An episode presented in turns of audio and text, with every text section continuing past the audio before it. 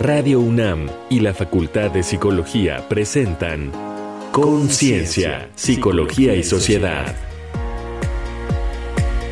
Deterioro cognitivo, prevención y cuidados. Sean bienvenidos, bienvenidas al programa de Conciencia, Psicología y Sociedad de la Facultad de Psicología y Radio UNAM a través del 96.1 de FM o por internet radio.unam.mx. También nos pueden sintonizar mediante el podcast, emisiones pasadas claramente, es radiopodcast.unam.mx y se pueden contactar con nosotros mediante el correo de voz 55 56 23 32 81 o en las redes sociodigitales de la Facultad de Psicología de la UNAM en Twitter, Facebook e Instagram. Bienvenida, doctora Laura Ramos Languren. Hoy tenemos un tema muy interesante. Exactamente, Frida.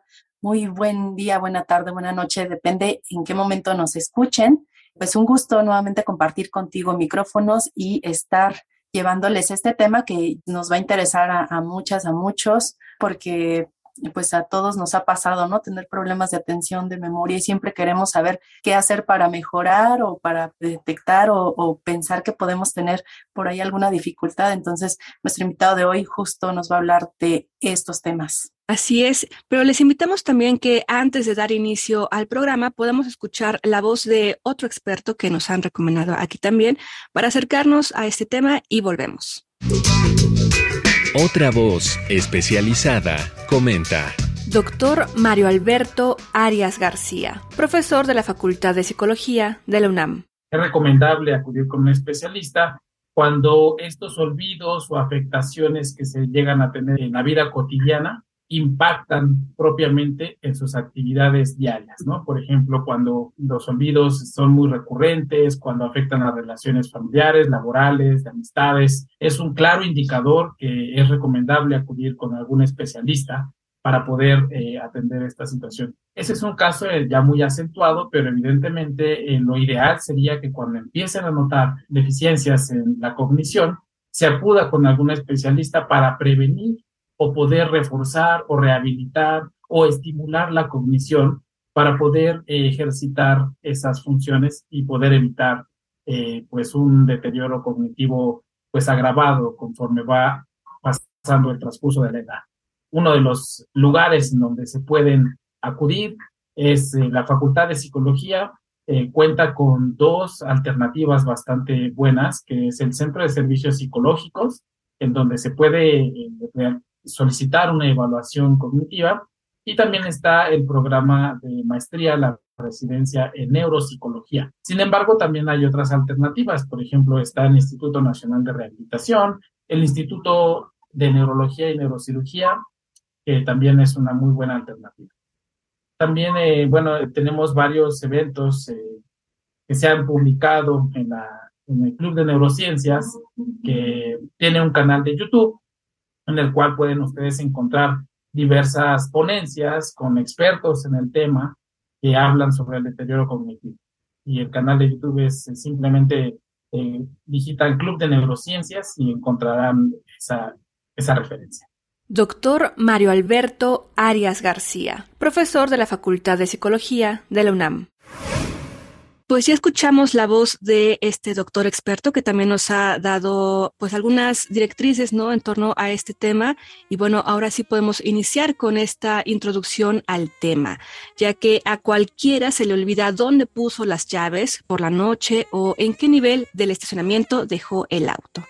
Pero si a menudo olvidas charlas o información reciente, no encuentras la palabra que quieres decir, se te dificulta concentrarte o mantener la atención en tareas prolongadas organizar tus actividades cotidianas o seguir instrucciones y hallar la lógica para resolver problemas o situaciones nuevas, puede ser que presentes deterioro cognitivo. Las habilidades cognitivas son las capacidades mentales superiores que empleamos para procesar la información, comprender, recordar, razonar y tomar decisiones.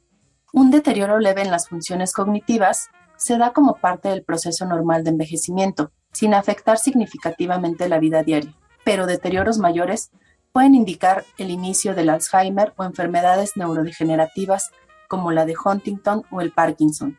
Algunas personas, tras recuperarse de la COVID-19, han presentado niebla cerebral, un síndrome caracterizado por la pérdida de memoria y atención, confusión y o alteraciones en el lenguaje.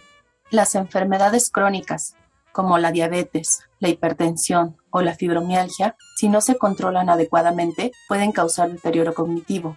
Malos hábitos como el tabaquismo, el alcoholismo, el abuso de drogas e incluso el estrés también son factores de riesgo. El deterioro cognitivo leve disminuye la calidad de vida de quien lo sufre y posee una incidencia mundial significativa. Se estima que 16% de las personas mayores de 50 años lo manifiestan. En muchos casos sus síntomas permanecen sin cambios o incluso mejoran, así que no siempre anuncia el desarrollo de demencia.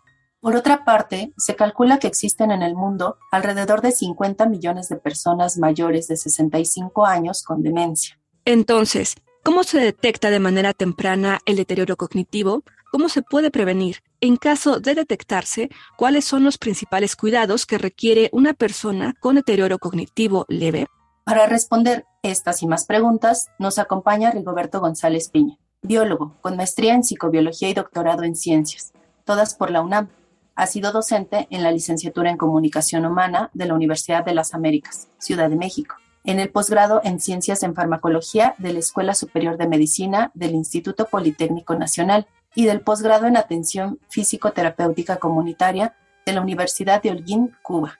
Actualmente se dedica a la atención de problemas de rehabilitación física y cognitiva.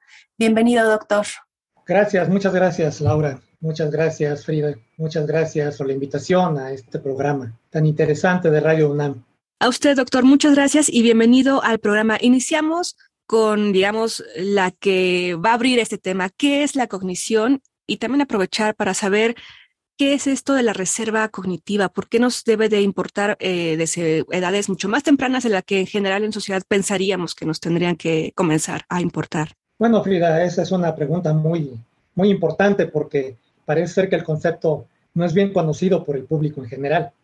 Esto debe de ser ampliamente difundido para que las personas sepan que es parte de la salud y que sus disfunciones nos están llevando también a problemas que deben de ser atendidos, a problemas verdaderamente pues, de salud pública, ¿verdad?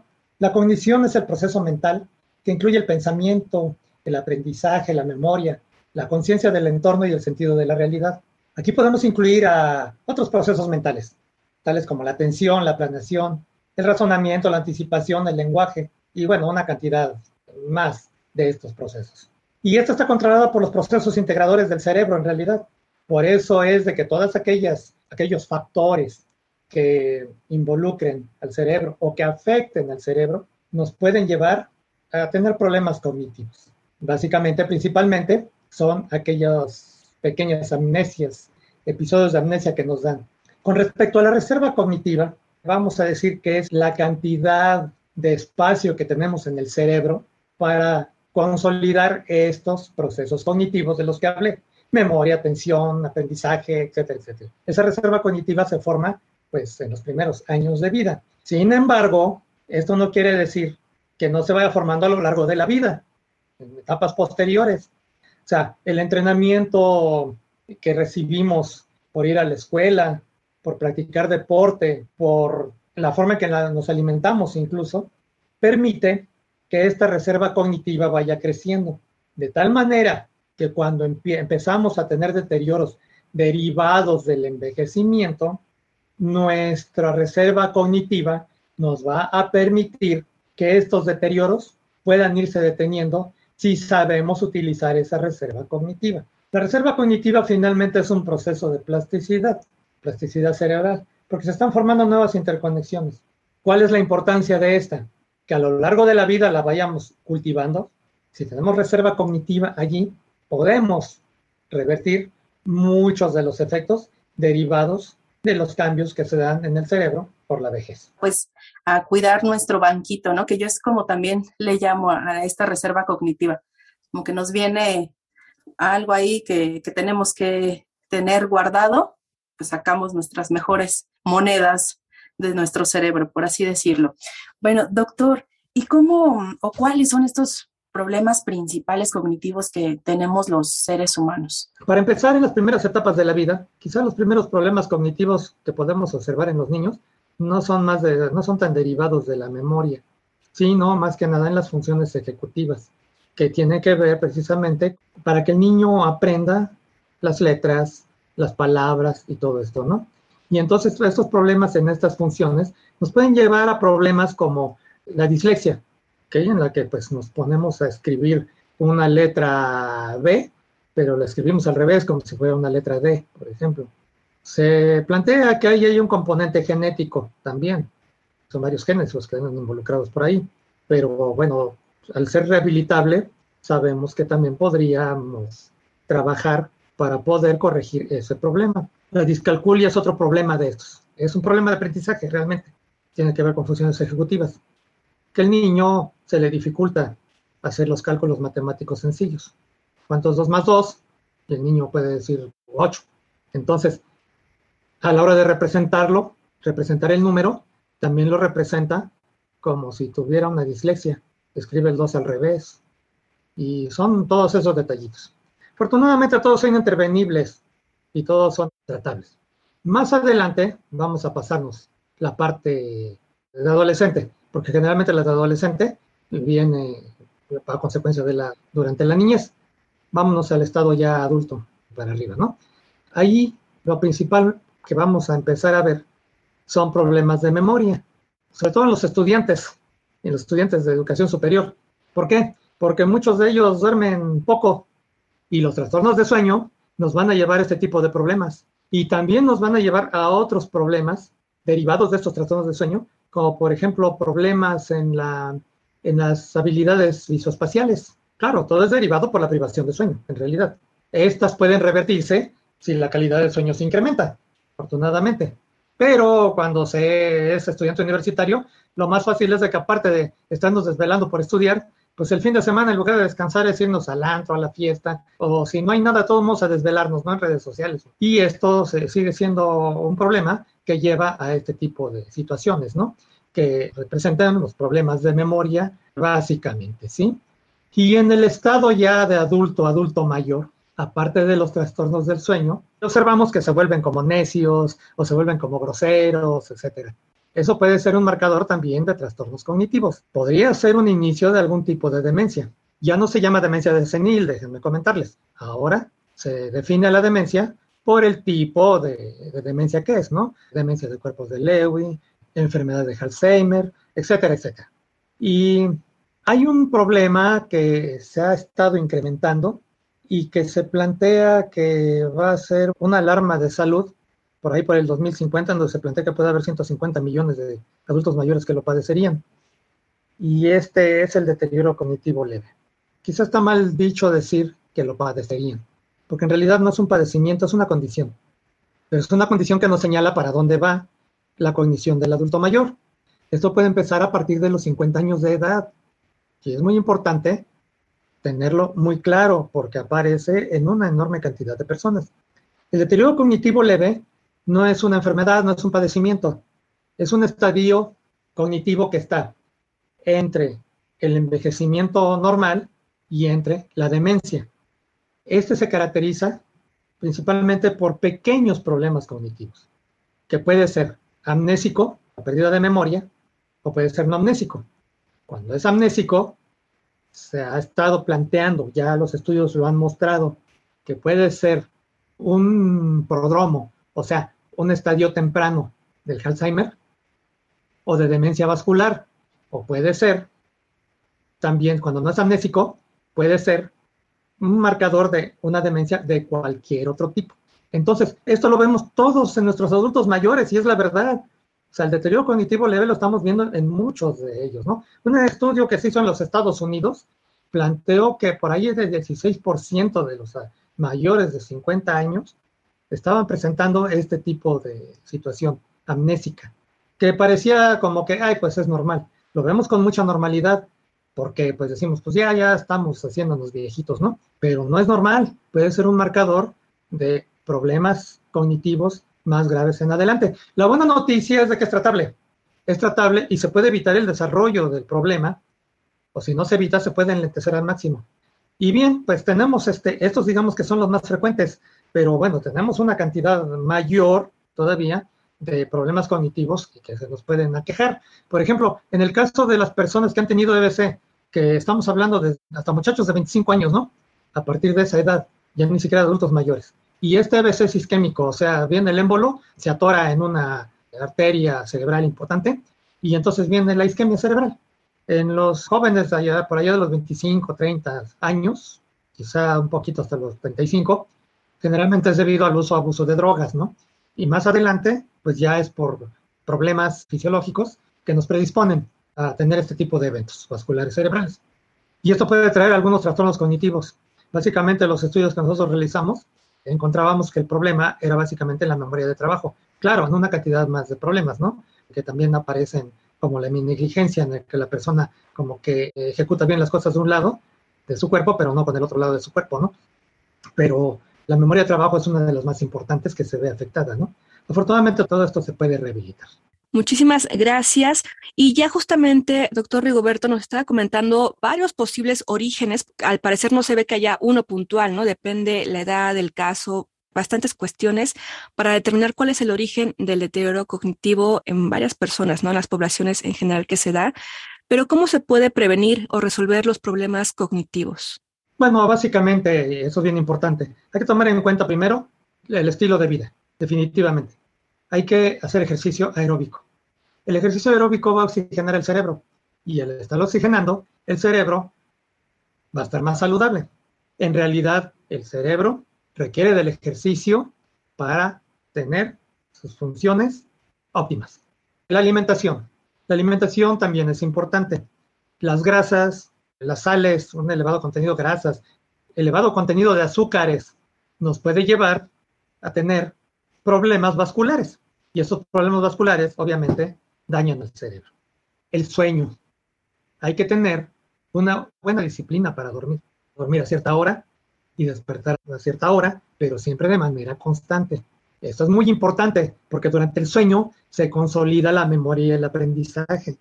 Otro punto importante también, ejercitar el cerebro, pero no de manera física, sino de manera intelectual. Hay que tener lecturas, hay que resolver problemas, hay que plantearse problemas también, porque también eso lleva a un trabajo cognitivo, plantear problemas y resolverlos. Y por último, hacer que todas estas cosas se lleven de forma disciplinada a lo largo de nuestra vida. Ah, ok, una cosa importante también, hay que evitar el exceso de ingesta de alcohol, el exceso de ingesta de drogas, el fumar también, y atenderse y controlarse enfermedades tales como la diabetes, tales como las enfermedades de dolor crónico, que mencionaba yo, la fibromialgia también. Todo el dolor crónico también causa problemas cognitivos y hay que controlarse esas enfermedades. La hipertensión es muy importante también, esa también hay que mantenerla bien y evita el estrés. El estrés produce una serie de hormonas como, como el cortisol y ese definitivamente es neurotóxico.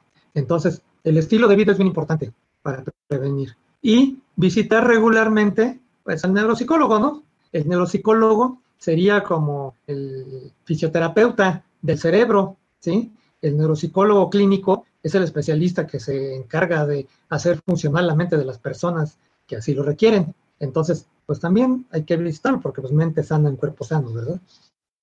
Doctor, pues sí, justo nos hablas de puntos bien importantes para mejorar pues nuestra cognición a lo largo de la vida. Y para cerrar en estas preguntas, que se nos ha ido rapidísimo el tiempo, no sé si nos puedas dar algún otro consejo que le dirías en general a la población para que cuide su cognición, además de todos estos factores tan importantes que ya nos mencionabas. Bueno, pues hay que hacer énfasis en que el ejercicio físico y aeróbico es importante. Hay que hacer énfasis en eso, porque sin ello el cerebro no se va a poder rehabilitar en caso de que lo necesite y tampoco va a poder obtener su reserva cognitiva, que es tan importante, las moneditas, las, el banquito del que hablabas, Laura, hace unos minutos. Eso es por un lado. También hay que hacer énfasis en la prevención del uso y abuso de drogas, pues en nuestros jóvenes, porque esto, cuando ellos lleguen a una edad productiva, vamos a tener muchos problemas cognitivos que no nos van a permitir que estas personas puedan desarrollar sus actividades productivas o sean de baja calidad. Y esto pues determina problemas a largo plazo que nos pueden llevar a problemas económicos muy graves, tanto a nivel de país como a nivel individual. En el caso de las personas que ya padecen de algún trastorno cognitivo, pues hay que buscar la ayuda médica. Esta ayuda, básicamente, se basa en trabajar con el neuropsicólogo, trabajar con el neuropsiquiatra, porque también hay algunas situaciones ahí que se tienen que ver si el origen es anatómico o no, es ambiental, ¿sí? trabajar con fisioterapeuta. Es todo un proceso sistemático, el trabajo para la atención cognitiva. Y para los cuidadores es bien importante que ellos también se cuiden, porque también ahí aparecen síndromes muy importantes por, de cansancio, por estar cuidando a su adulto mayor que tiene un Alzheimer, por ejemplo, una persona con ataxia que también trae trastornos cognitivos porque es una enfermedad neurodegenerativa. El cuidador también debe de tomar sus propias medidas, también debe de visitar al psicólogo o al su neuropsicólogo para poder trabajar y enfrentar la situación que está viviendo, ya que esto también lo puede llevar a tener trastornos cognitivos y además trastornos de salud importantes. Por eso el cuidador, en el primer momento, o no el cuidador, el hijo el señor que empieza a tener problemas en su memoria, en ese momento hay que encender las alertas y atenderlo inmediatamente, porque así estamos previniendo tanto el deterioro cognitivo del adulto mayor como el colapso que va a tener este cuidador. Entonces el problema, como lo estamos viendo, es familiar. Se puede pagar porque alguien haga el cuidado, pero eso cuesta y es para el resto de la vida del paciente. Entonces estas cosas son las que se deben de considerar, se deben de tomar en cuenta para que nosotros podamos atender este problema, que si lo vemos de una forma más realista, se está convirtiendo en un problema de salud emergente, de salud pública emergente. Exactamente, es un problema emergente. Y bueno, como te decía, doctor, se nos ha terminado el tiempo.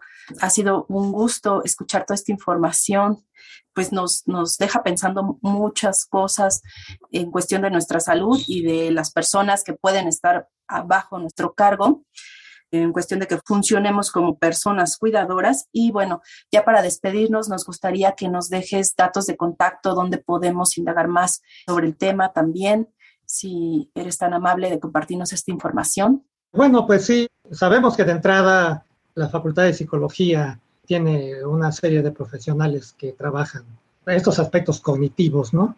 Por ahí se habló del doctor Mario al principio, entonces es uno de los expertos con los que se puede tener este, más información dentro de la facultad de la Universidad Nacional Autónoma de México, que se hacen este tipo de estudios, ¿verdad?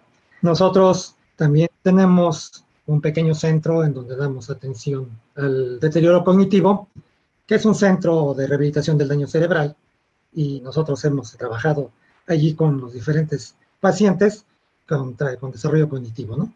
Nosotros estamos en el teléfono 55 41 75 47 54 y ahí pues podemos orientar a las personas interesadas en qué es lo que deben de hacer con su adulto mayor que tiene trastorno cognitivo o con su adulto mayor que tuvo un evento vascular cerebral y lo llevó a un trastorno cognitivo. O a cualquier otro problema, por ejemplo, las personas con COVID, que les dio COVID-19 y tienen la niebla mental, podrían también pues, ser orientadas ahí por nosotros. Esos son los datos que yo les podría dar en este momento. Muchísimas gracias, pues el tiempo aquí radiofónico se nos ha agotado, pero gracias por estar aquí, doctor Rigoberto González Piña, biólogo con maestría en psicobiología y doctorado en ciencias, todas ellas por la UNAM. Ha sido un gusto platicar con usted y que nos pueda dar esta información tan valiosa para ir trabajando justamente desde jóvenes nuestra reserva cognitiva y bueno, también hacernos cargo una vez que seamos cuidadores o estemos en relación con algún familiar que viva con este deterioro cognitivo. Muchas gracias, doctor Rigoberto. Gracias, un gusto haber estado con ustedes. Hasta pronto. Doctora Laura, si gustas que nos vayamos a estas recomendaciones culturales para que también puedan acercarse desde otras fuentes como lecturas, películas y demás a este tema. Claro que sí. y ojalá les ayuden, les sirvan mucho y sobre todo que las disfruten. Reconecta en la cultura. Las 20 historias de pacientes con enfermedades neurológicas y problemas cognitivos que el neurólogo inglés Oliver Sacks reunió en el libro El hombre que confundió a su mujer con un sombrero le dieron fama como un ameno y apasionado divulgador de la ciencia. Personas que, tras perder la memoria y gran parte de su pasado, no reconocen a sus familiares u objetos cotidianos, pero poseen insólitos dones artísticos o científicos. Con humanidad y talento literario, Sacks nos conduce por varias maravillosas aventuras de la mente. Lo encuentras en Editorial Anagrama. En El cerebro en forma a cualquier edad, Sanjay Gupta, neurocirujano y divulgador estadounidense, nos orienta con base en estudios muy recientes sobre los secretos para promover la longevidad cognitiva. A través de un programa innovador y accesible, aborda tanto los mitos que rodean a la salud cerebral como medidas y ejercicios prácticos para desarrollar un cerebro resiliente y resistente a la enfermedad. Está editado por Nirvana Libros.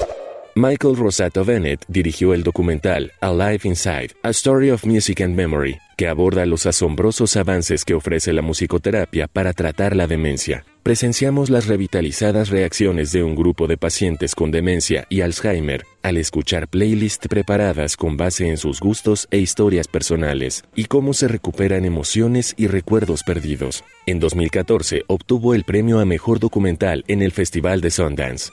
Estas fueron las recomendaciones de la semana.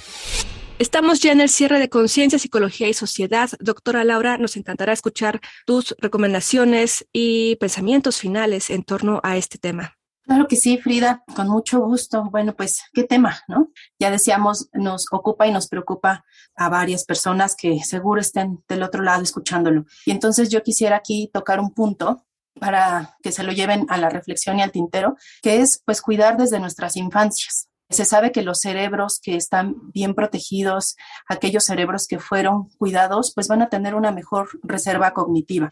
Y finalmente, pues la cuestión del el ejercicio, ahora lo vemos casi, casi como obligatorio, como hacer ejercicio, pero pensémoslo también como especie. Como especie no nos desarrollamos frente a un monitor, frente a um, un pizarrón, sino que fuimos una especie que estuvo caminando, que fuimos nómadas y que nos ejercitábamos bastante tiempo, ¿no? Y entonces ahora lo vemos casi como una obligación, no lo veamos así, eso le va a ayudar a nuestro cuerpo y por ende a nuestro cerebro, a nuestra memoria, a nuestra atención y en general a sentirnos bien, a nuestra calidad de vida. Muchas gracias, nos escuchamos en la siguiente emisión. Gracias, doctora Laura, gracias también al doctor Rigoberto y a toda la producción que hizo posible este programa. Les recordamos que nuestro correo de voz para tener sus comentarios, sugerencias y demás, o enlazarlos justamente con los expertos que hemos tenido aquí en el programa, pues es el correo de voz 55 56 23 32 81. Muchísimas gracias por escucharnos. Yo soy Frida Saldívar y nos sintonizamos en la siguiente emisión de Conciencia, Psicología y Sociedad.